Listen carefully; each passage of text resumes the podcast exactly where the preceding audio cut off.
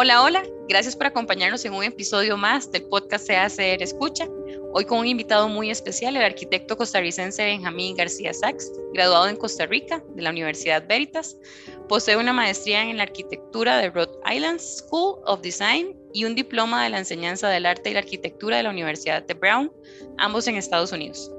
Es reconocido en nuestro país especialmente por sus dos obras más destacadas, Un bosque para una admiradora de la luna y Casa flotante. Su inspiración para estudiar arquitectura fue observar a su padre, quien también es arquitecto, y poderle construir una casa a su madre. Benjamín, cuéntenos un poco cómo fue su niñez. Bueno, creo que mm, primero un placer estar con ustedes, compartir. Eh, para mí es un privilegio eh, estar de vuelta en mi país después de vivir bastantes años afuera y poder impactar eh, de mi, realidad, de, verdad, de mi entorno. Creo que como arquitecto eh, nos preguntamos cuál es el propósito de lo que estamos haciendo y por qué. Y muchas de esas, muchas de esas cosas vienen desde muy niños, como vos, como vos preguntas, esas, esas cosas que lo marcan a uno de niño. Yo, eh, pues tuve una niñez bastante difícil. Eh, mi mamá, pues, era una persona que tal vez no estaba bien, estaba en drogas. yo no tenía mucho que comer, no, no tenía muchas cosas. Eh, entonces vivía con bastante necesidad y, como a los 5 o 6 años me, me adoptaron eh, una, una, pareja, un arquitecto y, y, su pareja. Y bueno, me dieron todas las oportunidades eh, económicas también de poder estudiar en los mejores lugares y todo. Pero, pero yo siempre quedé muy marcado por esos primeros 5 o 6 años de vida en donde pues eh, entendía que todo era muy difícil y que literalmente este, yo era como el papá de mi mamá, yo literalmente tenía que cuidarla, etcétera, ¿verdad? Este, lo cual es extraño y me hizo madurar muy rápido. Durante mi época eh, con mi padre que me adoptó, este, pues obviamente él era arquitecto y yo eh, me quedé, estuve muy inspirado por él, decidí este, estudiar arquitectura traté, y, durante, esta, durante este proceso hay varias anécdotas. Por ejemplo, intenté ingresar a la Universidad de Costa Rica, hice el examen de admisión y me saqué una excelente nota.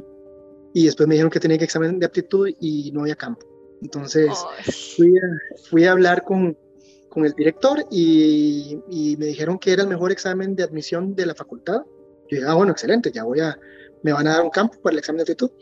Y más bien me dijeron que que, que los que tenían mejor examen de admisión eran los peores arquitectos, que no me iban a dar campo.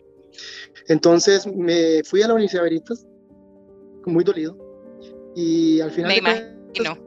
Me, me, me, da miedo risa porque unos años después me llamaron a la Universidad de Costa Rica a darme child. Obviamente, esas son cosas administrativas que pasan que nadie se da cuenta, pero, pero sí, digamos, uno, es una experiencia para mí que fue muy difícil, pero que también eh, este, me dirigió hacia la Universidad Veritas, donde tuve una excelente experiencia y fue también una educación donde pude salir en cinco años, que normalmente un arquitecto dura como nueve, ocho años, ¿verdad? Saliendo.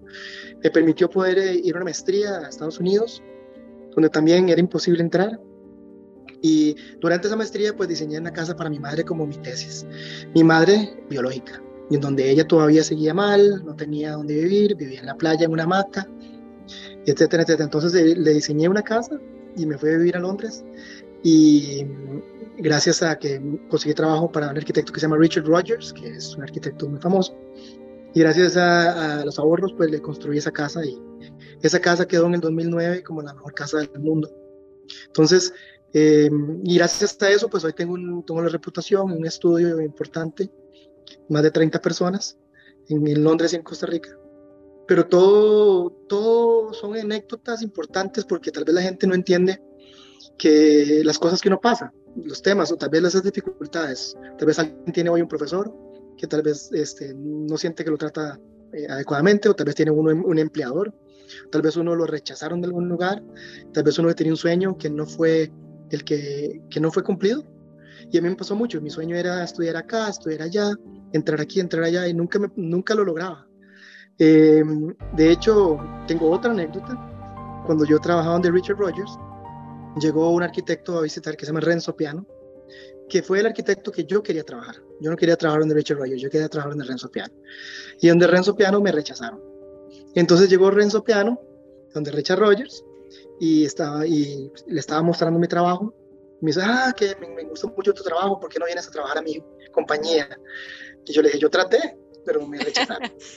Entonces, eh, nos morimos de risa y todo, pero digamos que al final de cuentas, eh, cuando me rechazaron de Renzo Piano también fue como para mí lo más duro, porque yo ese era mi sueño. Y al final terminé con un excelente arquitecto como Richard, el cual murió hace poco, y tuve una excelente experiencia, más de ocho años trabajando en Londres. Entonces, es eso, yo creo que tomar las cosas como vienen, a dar lo mejor de sí y no necesariamente cuando algo, las cosas no salen como uno cree que deberían salir, no es, es que todo está mal, más bien dejarse llevar un poco y decir, bueno, por algo está pasando esto, ¿qué puedo, qué puedo hacer con lo que me está pasando? Y siempre ponerse metas muy altas. Creo que eso ha sido como un denominador, poner, ponerme metas muy, muy altas, casi imposibles. Y a veces este, no se dan esas, pero se dan otras. Qué interesante, qué historia tan inspiradora, Benjamín. Hay muchas veces en la vida que las decisiones que vamos tomando nos van moldeando, ¿verdad? Cómo estas decisiones o estas rechazos, ¿verdad? Que tuviste te llevaron hasta donde estás ahora. Súper interesante.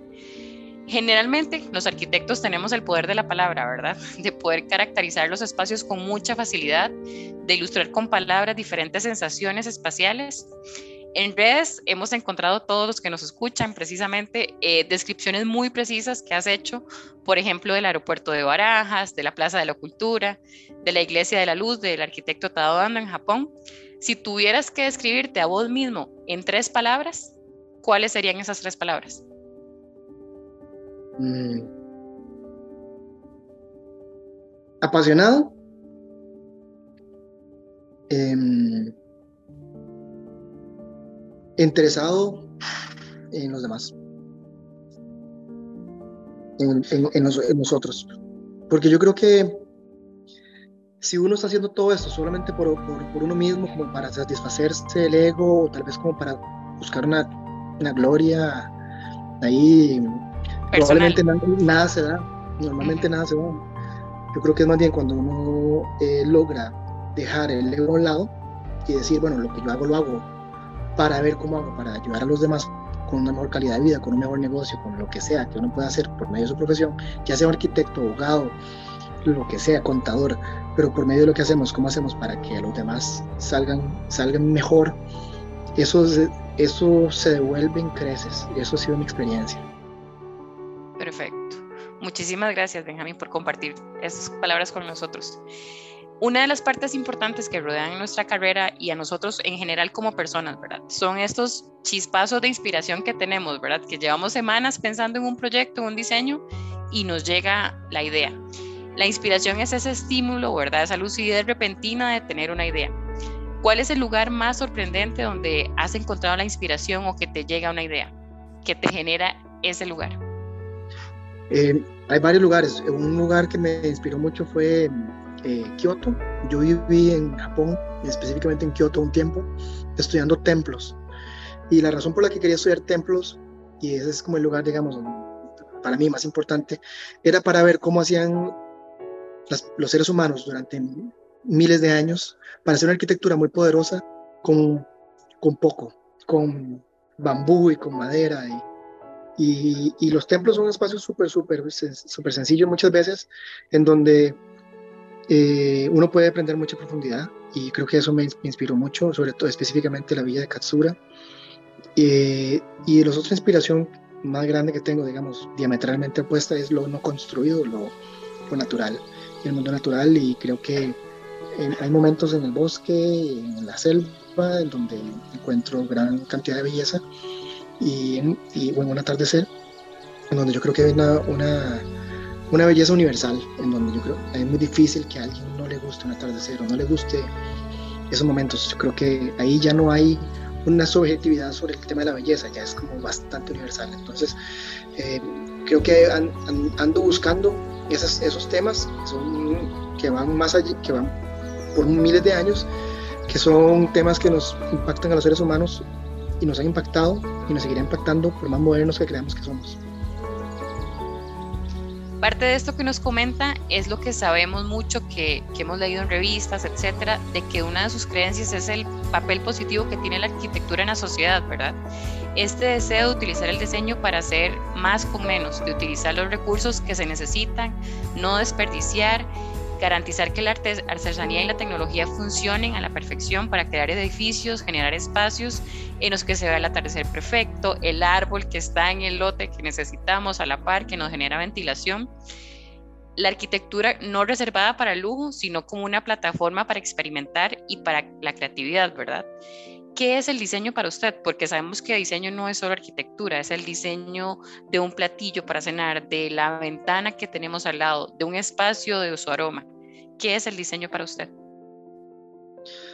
Bueno, yo creo que lo que yo estoy intentando hacer cada vez que me embarco en un tema es encontrar la sutileza dentro de, dentro de eso. Por ejemplo, cuando alguien me dice, que quiere hacer una casa en la playa, que tenemos muchos proyectos en la playa.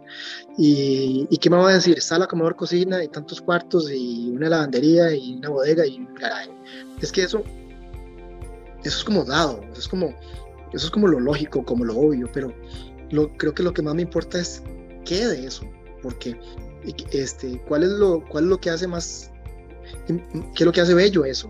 No es lo mismo eh, comer haciendo, viendo qué, haciendo, eh, que entre luz como, que entre sol como, experimentando qué, dormir cómo, despertarse como, bañarse como. Entonces yo creo que es cuestionar constantemente el status quo, en sentido de que no tomar las cosas por sentado, sino volver a repensar el porqué, son, el porqué de las cosas. Y a veces el porqué es tan sencillo y es tan lógico que a veces nos enredamos y nada más como que ponemos, hacemos recetas. Yo creo que a veces el arquitecto muchas veces es entrenado en, eh, parecido a un doctor en donde tal vez lo que se siente es que se dan como recetas o píldoras o, o, para alguien para que alguien se tome para que se sienta mejor pero no necesariamente bien tratando de entender cuál es la raíz del problema, cuál es la raíz de esto. Entonces, no se trata nada más de recetar, el sala como cocina, etcétera, ¿verdad? lo típico, sino es volver a repensar el porqué de las cosas, qué significa esfuerzo, qué significa eh, una crítica social, una crítica del mundo en que vivimos,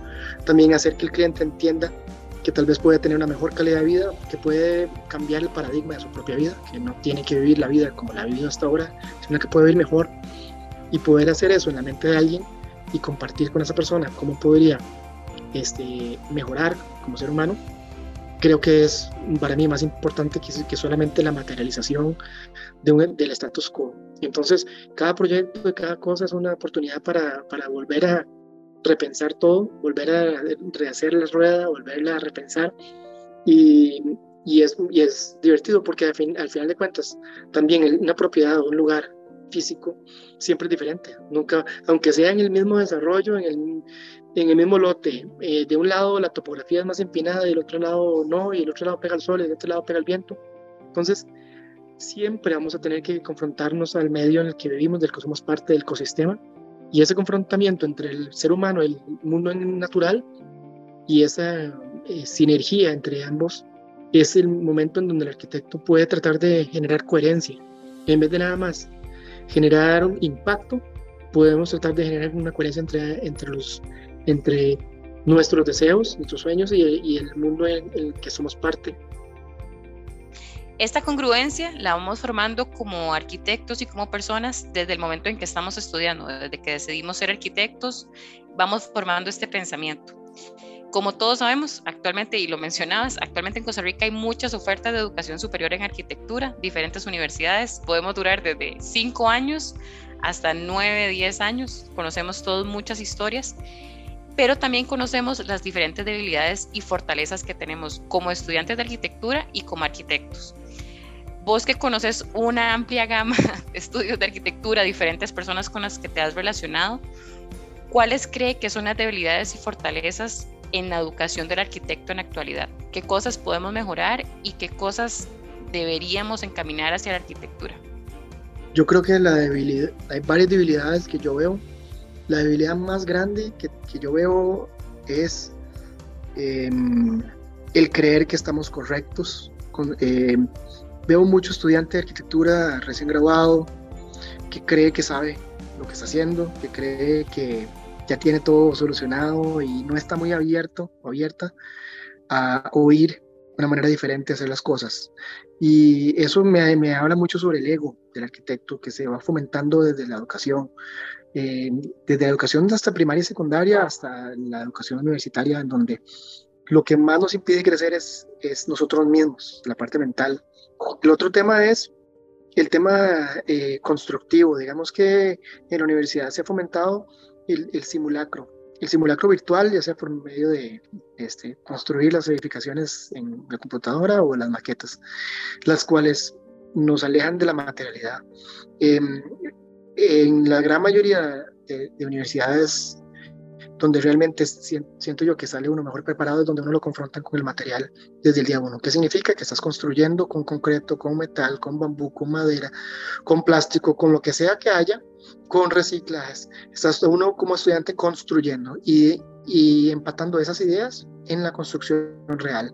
Entonces, eh, no, no, eh, el autoengaño tal vez es de los temas más grandes, que, digamos un estudiante o un arquitecto dice algo sobre su proyecto y al final el proyecto no hace lo que uno dice. Es como una, una historia alrededor de algo que al final no, no, tiene coherencia y es como una manera de o de autoengañarse o de tratar de engañar al profesor o a otros sobre lo que uno está haciendo y uno mismo se sabe que, que uno no sabe lo que está diciendo. Entonces, yo creo que lo que, lo que se busca es ser honesto con uno mismo, ser, eh, bajar el ego y también eh, abocarse a los temas constructivos, que hoy que en, que en Latinoamérica se ve al, al, que trabaja en madera, al que trabaja en metal, o al albañil, o al, maestro de obra, se ve como una persona, digamos, casi que infrahumana al arquitecto, y es todo lo contrario, son las personas que están en el campo ejecutando las visiones que uno, eh, entonces si uno tiene que saber eso que ellos están haciendo, porque al final de cuentas es la materialización. Si uno no sabe eso, no hay cómo innovar, porque al final de cuentas estás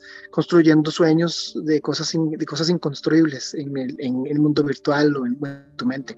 Entonces, eh, creo que el tema de, de, de, de, ser consistente entre lo que uno dice y piensa y lo que uno construye es importante y, y creo que para mí me he concentrado más en que la obra que hacemos en nuestro estudio SACS hable por sí mismo a tratar de, de dar un montón de charlas con términos súper complicados que nadie entiende.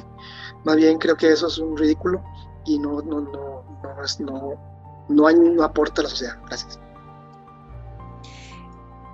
Totalmente de acuerdo. Actualmente vemos muchos estudiantes de arquitectura que revisan maquetas y diseños desde la virtualidad, ¿verdad? Por medio de una cámara en la que se pierde esa cercanía entre profesor y estudiante, en la que se cuenta más la experiencia. Parte de eso, como sabemos, es esta entrevista que estamos teniendo el día de hoy, porque como sabemos que estamos en pandemia mundial, esta entrevista la estamos haciendo esta vez por medio de la plataforma Zoom. ¿Qué has aprendido de la pandemia? ¿Qué te ha enseñado esto de trabajar en virtualidad? Llevamos dos años de tener que comunicarnos por estos diferentes medios a los que no estábamos acostumbrados. Estamos acostumbrados a saludar con un abrazo, con un estrechón de manos, ahora es a la distancia, lo cual no nos genera esa cercanía a la que antes estábamos acostumbrados. ¿Qué te ha enseñado la virtualidad y la pandemia mundial del COVID? Mm, yo creo que la gente bueno, yo creo que tal vez es mejor hablar en primera persona y hablar sobre conjeturas sobre lo que otra gente piensa. A mí eh, realmente me ha afectado el hecho de no poder trabajar colaborativamente con mi equipo en persona durante una época del año pasado. Eh, siento que hubo un, un, bajonazo muy fuerte en, el, en la parte productiva, creativa de nuestro estudio. Eh, digamos que sería más fácil irnos por, por, estrategias que ya conocíamos que funcionaban versus innovar, porque es era muy difícil el tema de comunicación, sobre todo colectiva, porque nosotros, creemos mucho en el taller, en, el, en, en, el, montón de ideas se genera, se genera un proyecto, entonces no es como alguien ahí sentado en una laptop la casa se va a inventar el proyecto, eh, eh, para nada. Eh, tenemos eh, un departamento de interiorismo, tenemos un departamento de paisajismo, tenemos arquitectura y ahora tenemos hasta desarrollo inmobiliario, lo que también tiene, que ver el tema de números y, estrategia financiera y legal. Entonces, cuando uno combina diferentes, las diferentes aptitudes de las personas, el punto de vista del paisajista o del interiorista o de todos, en un proyecto de repente todos esos eh, ingredientes que están en esa sopa hacen que la sopa sepa mejor y que sea, que sea mejor considerada. Y por medio, de, por medio de la, del trabajo virtual no, no hemos logrado realmente todavía no, no, sentimos que la tecnología está ahí para poder hacer esos procesos que se hacen en persona en taller. Entonces volvimos a la oficina hace, hace, ya bastantes meses, todos con protección y, y obviamente haciéndonos pruebas cada vez que alguien se siente mal y toda la cosa. Pero sí hemos visto que otra vez volvemos a retomar. De hecho, casi todos estamos a, añorando volver a tener esa conexión de, de creativa entre nosotros para poder. ¿Y por qué hablo solamente de la oficina? Porque digamos que yo paso, no sé, 10, 10 horas al día trabajando en esto y, y, la oficina, la gente de la oficina es mi familia también. Con mi familia cercana, pues mi esposa y tengo un bebé, este, pues me ha permitido más bien en ese caso poder pasar más tiempo con mi bebé y poder disfrutarlo bastante. Y, y eso es algo que posiblemente antes de la pandemia yo no hubiera podido hacer porque estaba tan ocupado. Entonces, más bien a mí me cayó al dedillo el hecho de poder quedarme en la casa, de disfrutar, disfrutar a bebé, pasar mucho tiempo con bebé, lo cual no, eh, lo cual no fue esperado, pero fue una grata sorpresa el poder disfrutar esas, esas esos meses que, que digamos, no, normalmente en la vida, en trajín de la vida no, no, son posibles en el mundo moderno.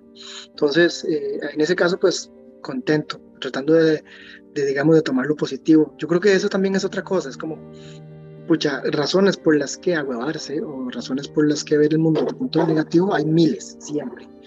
Yo creo que mejor es tomar la actitud de qué bueno le puedo sacar a esto, a esta situación, siempre, porque, como te digo, si no, desde chicarajillo yo me hubiera metido en las drogas, ya, me hago mierda. Este, en todo sentido, eh, en cada uno de los obstáculos, este, tomarlos como una excusa para, para, para para tirarse al suelo y llorar es, muy fácil. Entonces, creo que lo más difícil es tratar de, de, de, encontrar lo bueno en las dificultades. Totalmente. Siempre tenemos dos caminos, o que sí o que no, levantarnos a caernos, pero esta posibilidad que nos ha dado la pandemia de jugar con la mente, de buscar posibilidades diferentes de cómo poder realizar los proyectos, nos ha abierto muchas puertas. Lamentablemente tenemos que ir cerrando este espacio de hacer escucha. Para cerrar, como Benjamín sabe, porque ya le preguntamos, todos nuestros invitados escogen una canción. Esta canción nos permite conocerle mucho más a profundidad, ya que cuando uno escucha que alguien escucha a tal artista, va en el carro con tal canción, definitivamente le ponemos una cara a ese gusto musical. Benjamín en este caso escogió la canción de Jojo Ma, es una canción acústica, eh, se llama Suite número 3 en C mayor. ¿Por qué escogiste esta canción, Benjamín? Yo eh, creo mucho en, el, en, que los instrumentos son una, como una forma de comunicación, y igual que nuestras cuerdas vocales, etc. El cello eh, específicamente es un instrumento que, me, que me, me llega mucho que me habla mucho y también que me hace vibrar los órganos. He hecho muchos este, eh, ¿verdad? muchos templos budistas que me ha tocado ir, etcétera, la gente hace esos sonidos como, mm. Porque eso lo que hace es como el interior mover, mover, el, mover los órganos, darles, darles vibración y moverlos y, y, manipularlos. Gente que llega a hacer cosas increíbles en el interior de su propio cuerpo. Entonces, pues en esta pieza, este, de cierta forma, le mueve a uno adentro, desde, desde el tiempo hasta adentro, un montón de cosas.